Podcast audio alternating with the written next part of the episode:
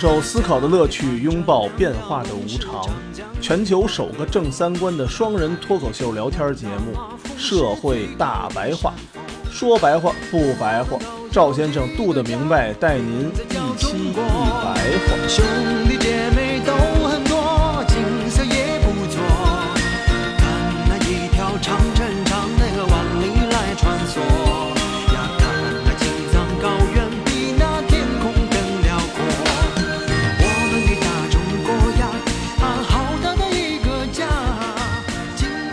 大家好，欢迎收听我们《社会大白话》，我是赵先生，对面呢还是我们杜的明白。大家好，上一期呢，我们仔细的聊一聊咱们的回民是吧？嗯，在中国为什么大家生活的这么和谐？嗯从餐饮到演艺啊，操是吧？对，除了说服装上可能不太能够凑在一块穿吧，但是咱们也会借鉴他们的元素啊。来借鉴他们的元素。然后咱们具体说一说，为什么中国就可以吸纳伊斯兰文明？为什么基督教世界就吸纳不了伊斯兰文明？嗯为什么伊斯兰文明也吸纳不了基督教？咱们说这之前啊，咱们应该想一个问题，就是为什么中国文化没断片儿？咱们不是老说四大文明古国嘛？对一个是巴比伦，还有一个古埃及，还有古古埃及、印度吧？印度，那三个都叫古巴比伦、古埃及、古印度。嗯，到中国这块儿呢，就没有说古了因为到现在就是一条线下来的，它没断过。是，嗯，这个是怎么造成的呢？首先，咱说一下啊，就是跟信仰有关系啊。嗯最后倒来倒去还是倒到宗教上的。嗯，一般情况下，他们的宗教断了吗？他们宗教也断了，整个文明都断了。文明断了，啊先是咱们为什么没断啊？就是跟这个宗教是有关系的。因为咱没宗教是吗？嗯嗯是这意思吧？嗯，咱 就是我我们没有一个领导人需要把某些东西完全铲除掉。恰恰是因为没宗教，咱们所以没断片儿啊。一般情况下都会说中国是一个缺乏超越维度的这种信仰。其实如果没有超越维度的信仰，那就是没有真正的信仰。嗯因为没有超越，就没有一个绝对，没有一个不可讲条件的基本信念。你所有都录在现实中的话，它就不会有绝对。你只有到天凡事咱都能商量。只有到天堂的时候才有绝对，所以呢，哦没有超越就没有绝对啊。因为如果没有超越的维度啊，那就是现实的维度，嗯现实的维度就是人的维度，人的维度就不可能有绝对的。现实中一切事情都有两种以上的说法，没错是吧？不可能说有没有绝对的对啊。所以西方这个超越的维度导致了他们会想绝对的事情，但是咱们不会。嗯所以中国的信仰就是可以随便换的。如果是按这么说的话，确实中国没有信仰，可是没有信仰这么长时间，这文化怎么又能不断呢？这听起来像是一个大课题，对？吧？对所以这就说明啊，肯定有一个大家都愿意承认的，同时所有人都想维护的一套东西存在的。如果他什么都没有，那他不可能是一个唯一没有断片儿的四大文明古国。那我们中国的信仰是什么呢？中国的信仰就是中国本身，中国的历史性存在的本身就是中国的信仰。这太深了啊！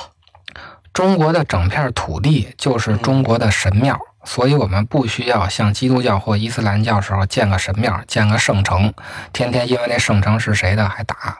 整个中国这大地就是中国的神庙是，咱们每一个小区还有自己土地爷呢，啊。对，是不是？中国为什么导致了一个这么强大的凝聚力呢？因为它跟帝国的不一样，它是一个向内吸收的文明。嗯，就像一个漩涡一样，它有一个强大的向心力，所以它虽然不像帝国主义那样通过不断的扩张来扩大领土的范围，但是它在事实上确实是越来越大的。一般我们想象的帝国越来越大，它都是靠实力，我是物理性的扩大嘛。心到哪儿，哦实力到哪儿，我就打到哪儿，我这个边界就到哪儿嘛。嗯但是中国它是把周围的那些文明往向西，我也想是这个信仰的，我也想是这个文明的，我也整我也进去啊，当那个大哥去。他是把周围的这些文明往里吸的，嗯，就是大家都承认这个逻辑，大家都参与到逐鹿中原的斗争中来，所以他不是那个。我这个牛逼，然后呢，就像成吉思汗似的，一直打那儿都给占领了。他也不像奥斯曼帝国似的，所有的帝国都有一个属性，就是没有边界，它都是那种提心向外的存在，心有多大，实力有多大，面积就有多大。所以我们看到像什么五胡十六国时候那个胡人，为什么他要改汉姓、改汉制？他就是承认中国中心的这一套信仰的东西。清朝也是，嗯女真人进来以后说汉话，他一定是有一个大家都认为都是对的那么一个东西存在的。对，就是就像你说的，我到了这片土地，这块土地就是规则对，真的挺绝的啊！你说这么厉害的这个，咱们之前前几期说的清真嘛，啊、这么倔强的清真，到了这片土地来，也认同土地的规则，对这太绝了啊！大家为什么会吸进来呢？嗯吸进来吸的是对整个世界的解释能力，解释能力有多大，你的控制范围就有多大嘛。嗯，它不像帝国似的，我打到哪儿，我控制范围就哪儿。是这个是你对整个世界的解释能力。为什么周边的这些部族都会加入到中国文化的这个争夺中来呢？嗯他抢的就是知识，对整个这个世界的解释能力。有了解释能力以后了，他其实抢的就是政治制度，因为中国的这条政治制度，它是兼容性非常强的，它是能把世界所有的文化制度包在一块儿一块儿用的。之前的中国人没有那个地球的概念嘛，他可能认为这么一大点这儿就是天下，他就认为我抢了这个政治制度了，那我就控制了所有的地区了。嗯，大家就都来了，你也参一手，我也参一手。参加争夺游戏的人越多，那你国土面积就越大。所以啊，它是个漩涡嘛。啊而帝国就不这样，帝国它没有一个基础的认同。你说你那套理论对，但是另外一个部族觉得你那理论是他妈鸡巴扯淡。在清朝以前呀、大家都是认可这一套文明的，嗯周围的各个部族都是想过来抢这一套信念的，抢这一套精神价值的。所以他抢的并不是财富啊，抢的这套是不是就有点像社会认同这么一个东西对？抢的这个对整个世界的解释力，解释权对你就能控制这一大范围的中国地区了哦，啊。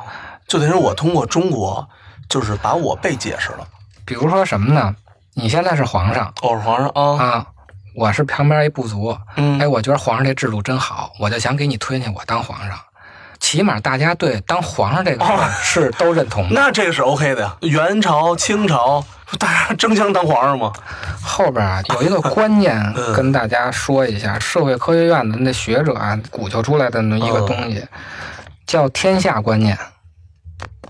咱们说说这个中国的天下观念是怎么形成的啊？咱们这片土地啊，一开始在新石器时代嗯是有数以千计的遗址的。有的学者呢，把这些遗址分为了六大文化板块，这些文化板块之间呀还有交往，所以就是说，起码有六种不同的文化。嗯，按小文化，那就是那太多了，好几千种小文化啊小部族，一直到了西周前呀、整个中国大陆都是一个非常松散的各自过各自的那种部族，嗯之间并没有谁支配谁的关系，就不是谁是谁的大哥。嗯到了西周时期啊，就逐渐形成了天下的观念，因为在这个周以前的殷商部族体系中啊，周是一个比较落后的西部的一个小部族，也就六七万人没多少人啊。啊。但是他最后不是给商推翻了，取得胜利了吗？嗯他取得胜利以后啊，商本身的那波人就比他多，对，因为还有一些在商朝时候就不服商的那些嗯部族还存在着。嗯，他当时不服商朝，他也不会服周朝的，对吧？周把商推翻的时候，有八百个部族，那就是八百个不同的文化。你这个民族是只吃牛羊肉，人没准另外一民族就吃狗肉，别的什么肉都不吃呢对，就什么样都有啊。周要要想统一天下呀，他就面临着一个全新的政治挑战，就是以小制大。他怎么用这个六七万人来治理八百多个不同的文化呀？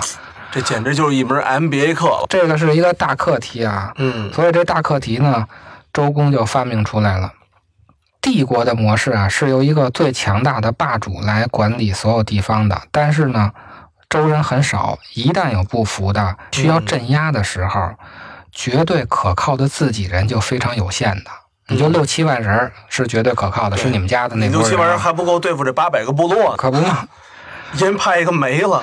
所以他就需要去设计一套能让各个部族都愿意承认和接受的全新的政治制度。嗯以制度的优越性和吸引力来代替武力。嗯这个制度啊，就必须要满足一个条件，这个条件就是无论存在多少部族和多少文化，这个新的制度都可以获得人们的普遍同意和支持，嗯能够摆平各个可能的冲突。只有当所有的部族承认的是一种普遍制度，而不是特殊的权威时，州才可以以小制大。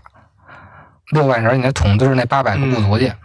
于是呢，政治就从世界的问题开始了。他们当时意识到的那点地儿就是世界，嗯所以人家一开始考虑问题的出发点就是奔着世界去。就是奔着怎么管理世界的 那个思维模式去的那，肯定的，这八百个部族咋整啊？是不是？是？吧？一开始站的那个格局就格局就大啊。这个体系有三个特点，一个是利益普遍共享，天下是天下人的天下，嗯，对，这话咱经常天下无外啊，对，没有任何一种东西是排除之外的，嗯天下无外。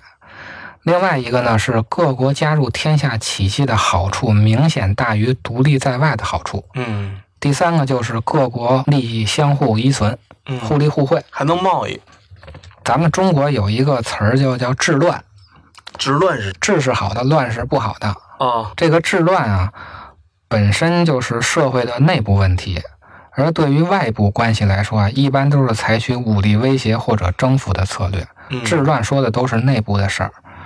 但是啊，周朝发现啊，当一个大规模社会包含着各种文化和各种共同体时，就必须创造一种普遍有效的制度，否则不可能获得天下人心。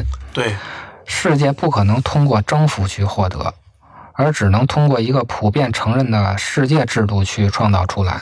只有这个制度对各个国家都有好处，以至于各个国家都愿意加入这个制度时，才算一个世界。否则就是一个地理上的世界，它并不是一个政治上的世界。对，就是像，其实就像咱们元朝，嗯，打来打去，打到了地中海又如何呀？是不是？没人管就就凉了。对所以呢，世界之治啊，就成为一国之治的必要条件，这就是中国政治思想的关键所在。我操，太深了。周朝所创造的体系有一个特征啊，首先它是每一个局域结构都是总体结构的复制，每个区域又都是一个完整的系统，嗯就是咱们的那个公侯伯子男。比如说你是你是我是一号，嗯你是一级的，跟你对话的是二级的人员。嗯。二级的人员和一级的人员就成为一个系统，每个二级人员呢在和三级，再和他那个下头的三级是一套系统，所以呢，看一级和二级是一套完整的系统，嗯。看每一个二级和他那下边三级又是一套完整的系统，三级下边那个四级又是一套完整的系统，这个就是区域结构都是总体结构的复制所以中国的传销已经有五千年了，啊。嗯 是这意思吧？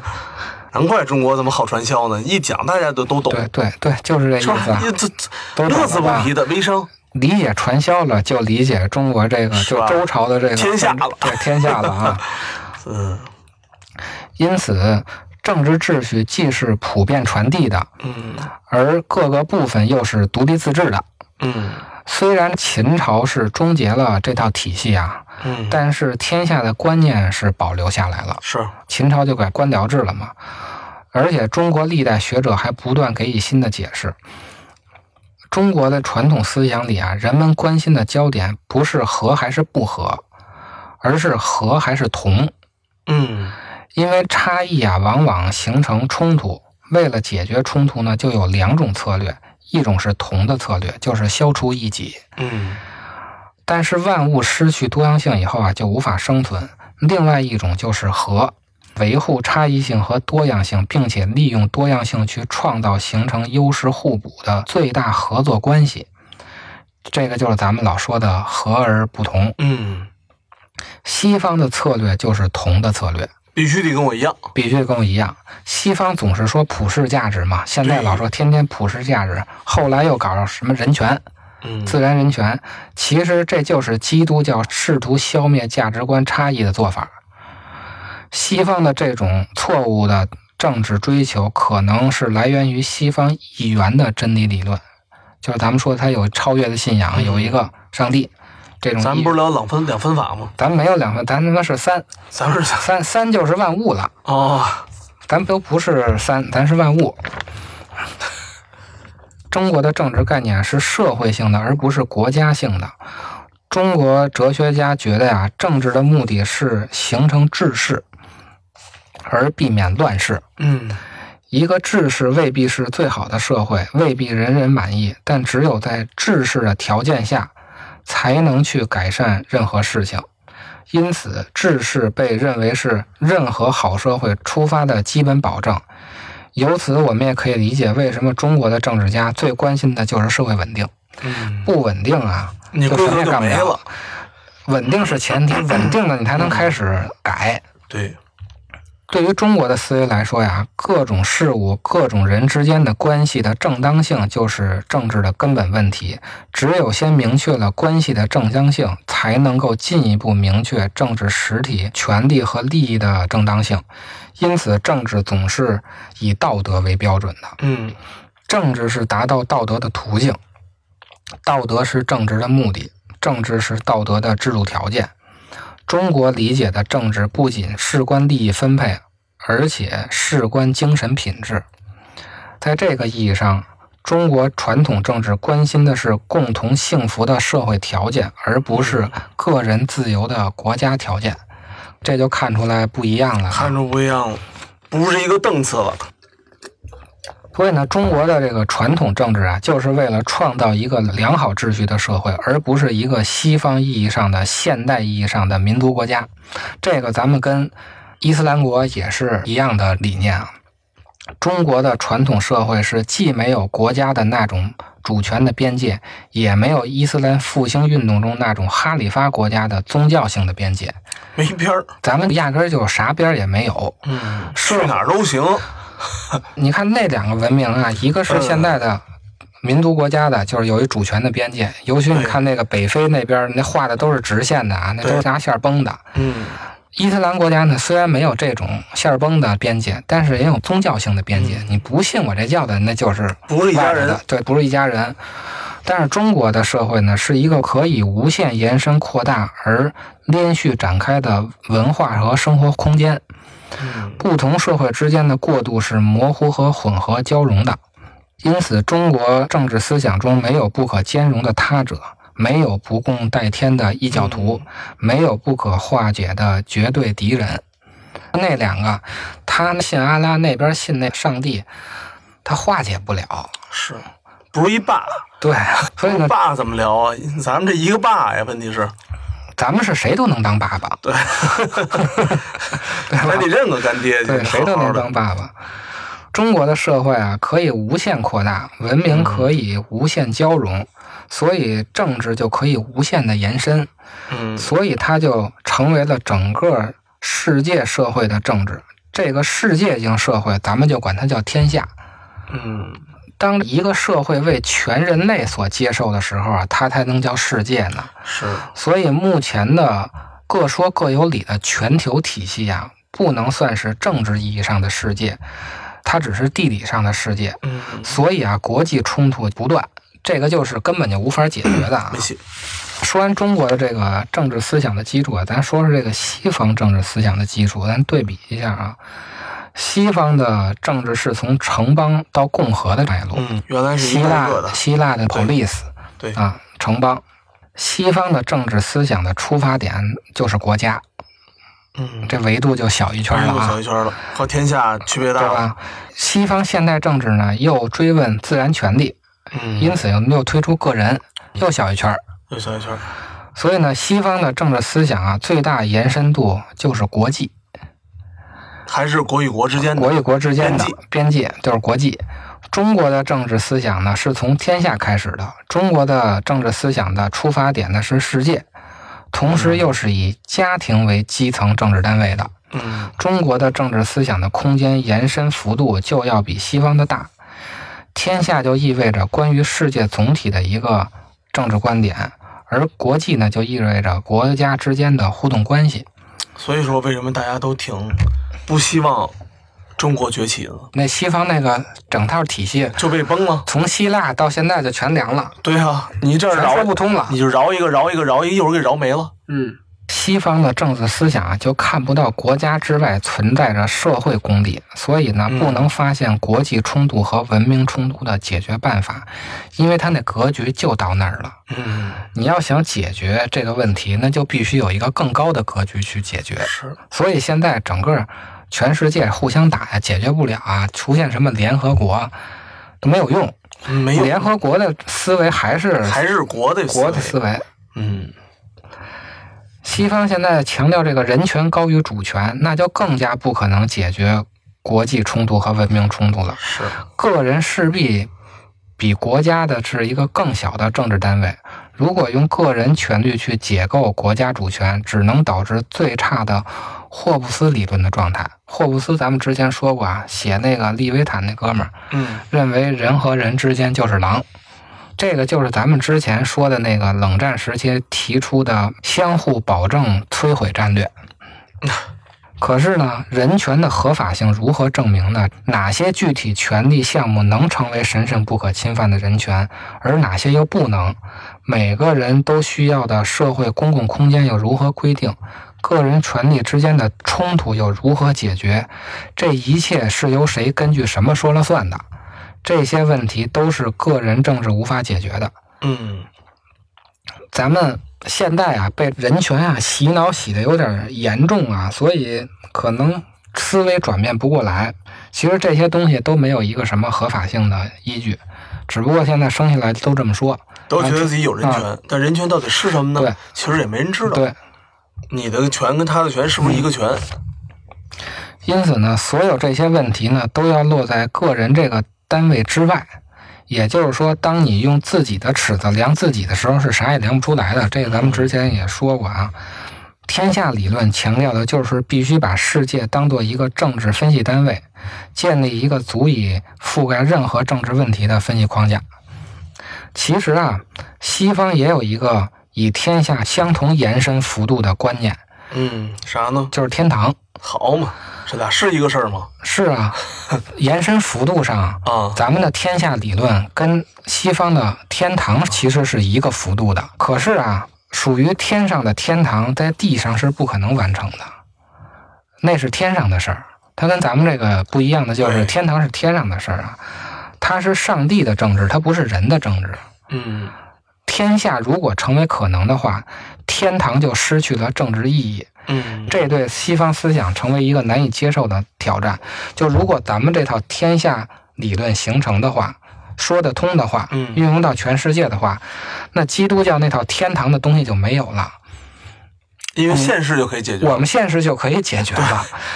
这个你让西方人根本就不可能接受，是的，等于你把天堂的东西拉到现实中了。这个挑战就在于啊，西方所谓的普世主义的理由是虚构的，无论是天堂还是自然法都是虚构的，没有真实存在的证据和证明。嗯而且啊，就算不是虚构的，也没有必要必须证明天堂和自然法对于人类社会有必然有效性。而中国普世主义呢，则是只在人之间寻找根据，嗯仅仅从人之间的共存关系去发现普遍原理，因为人之间的证据是看得见摸得着的，人间的问题只能在人间解决。嗯所以，中国思想去兼容西方思想是可能的。全球化出现的无法调和的问题，是因为国家到国际这个认识框架不够大，嗯，缺乏世界的公共性还不如咱们五千年前的思想啊！对啊，对，就是是不是是啊，何况说咱们这五千年不断的变得越来越鸡贼，涉及世界总体的政治问题，就很难在国家和国际的理论中被正确的、公正的讨论。现在的国际关系啊，相当于处于一个无政府的状态，嗯各国都说各国有理，超级大国呢就成了其他国家在现实或潜在的威胁。西方呢对中国的特殊敌意啊，可能一方面是来自西方政治的习惯性的敌人意识，嗯，老怕咱们整他。对；另一方面呢，是因为西方对中国世界观的不理解，嗯他不理解咱这套天下的理论啊。人们对国际关系的理解啊，在西方存在着三种模式。第一个就是霍布斯的那个模式，嗯第二个模式呢，就是用竞争代替战争的模式。第三个模式呢是康德模式，它是以朋友建立文化同盟的模式。嗯欧盟啊，就相当于对内是康德模式同盟，嗯对外呢是竞争模式。美国呢对英国是同盟模式，对欧洲呢是竞争模式，真闹腾。对其他国家呢就是霍布斯那个模式，嗯敌人模式。所以呢，他就把那些不跟他同盟，也不跟他竞争那些其他国家，都说什么人家没人权、专制、啊流氓国家，天天抹黑人家。嗯其实呢，这三种模式都经不起普遍的、有效的模仿去检验。他们终究是在不同程度上排斥他者的文化，就不像咱们这个是所有人都认同的这么一个文化。咱们看看这里头啊，交朋友的模式为什么也说它是排斥他者的一个模式呢？因为自由国家总会与作为自己人的其他自由国家结盟。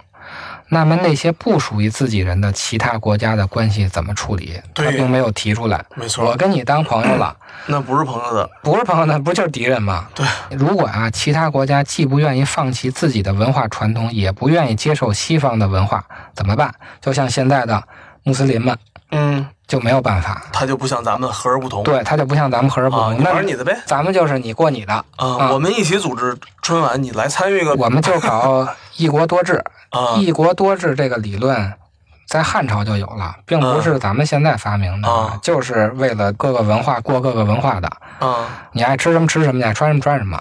统一由中央管理。而且呢，还有一个问题呢，假如非西方国家强大起来，并且反过来向西方国家推销非西方国家的价值观，嗯这又怎么处理？就像咱们现在似的，强大了，但是咱们用的不是西方那套价值观，嗯，他们就没法跟你成为朋友。对，是吧？所以呢，康德这套模式啊，是对付不了文化冲突的问题的。他这个模式啊，虽然有善良的意愿，嗯但是在本质上同样缺乏兼容异己的原则和能力，因为寻找朋友仍然是做不到化敌为友。对，化敌为友正是中国的天下世界观的基本精神，只有化敌为友，才是唯一能够经得起普遍模仿的正确策略。美国的价值观呀、基本上就是基督教模式的那种以异教徒为敌的使命感的这个价值观。于是呢，美国就形成了一种以硬实力和软实力在物质上和精神上对所有的他者进行双重支配的霸权的世界观。美国是一个新品种的帝国，它虽然不像罗马帝国那样去扩张，也不像大英帝国那样去建立无数殖民地，它追求的不是美国治下的和平，而是美国领导下的和平。领导比统治更自私自利，因为统治还需要付出很大的社会治理和管理成本，而领导则是一切权力都向自己倾斜，而拒绝付出社会治理和管理成本，嗯退群，啊，对吧？就退群了。哦不，我对我生气了，我退群。退群的意思就是我不再付出治理和管理成本，但是我还要利益。嗯西方有学者就发现啊，西方是必须想尽一切办法，用各种各样的方法诱导中国接受西方秩序，而不是强迫中国去挑战西方秩序。嗯如果中国成为一个西方秩序中的超级大国，这不是最可怕的。嗯推翻西方秩序才是最可怕的。也就是说，假如中国将来在价值观上获得领导地位，那是万万不能容忍的。所以你看，中国现在做的一些国际举措啊，就是和而不同。嗯非洲小兄弟们，嗯，你们自己整你们的，对吧？但是呢，一起进入到我中国这个大联盟里面去。西方啊，老想着到未来啊，跟中国有一场什么决战。咱们中国也会想这个问题啊，中美必有一战。嗯其实啊，中国和西方最后决战这个思想嗯模型，也是西方意识形态臆想出来的。这个和基督教的末日审判的概念是有关系的。嗯，这几期之前说那个穆罕默德不是也是先知嘛？最后的先知，对，基督教也有先知。嗯先知的概念就是告诉你未来会怎么样，哦所有先知都告诉你有一末日审判，什么好人上天堂，不好人下地狱。啊，中国好像没有先知，中国没有先知，为啥呢？中国没有这个超验的概念啊，这个就导致什么呢？西方世界是没有未来的，西方的世界的未来是固定的，就就是没有，它的未来是就是现审判了，现在的延续，嗯它的未来先知已经告诉你了。就是拜拜。为什么后来没有先知呢嘛？因为未来的事儿之前的先知已经说完了，最后就是哦末日审判，所以他们的未来是一个固定的未来，对对对，就是说死了不能变了啊，就是末日审哦判，你中间爱怎么变怎么办，就是中国是开放性未来。中国的未来才是有不确定性的。基于这种思想，他们就觉着中国和这美国必有一战。漫威不是也老得整个末日审审判吗？每个电影不是每个电影都得来末日审啊？，他替大家审判一下那个全球的人民。有先知的宗教啊都有这个 啊。可以说呀，中国和美国的战争啊，就是西方世界单方面想象出来的一种只有自己独自上场的最后决战。嗯，他们这么想，咱们不这么想。对，咱们这么多小兄弟，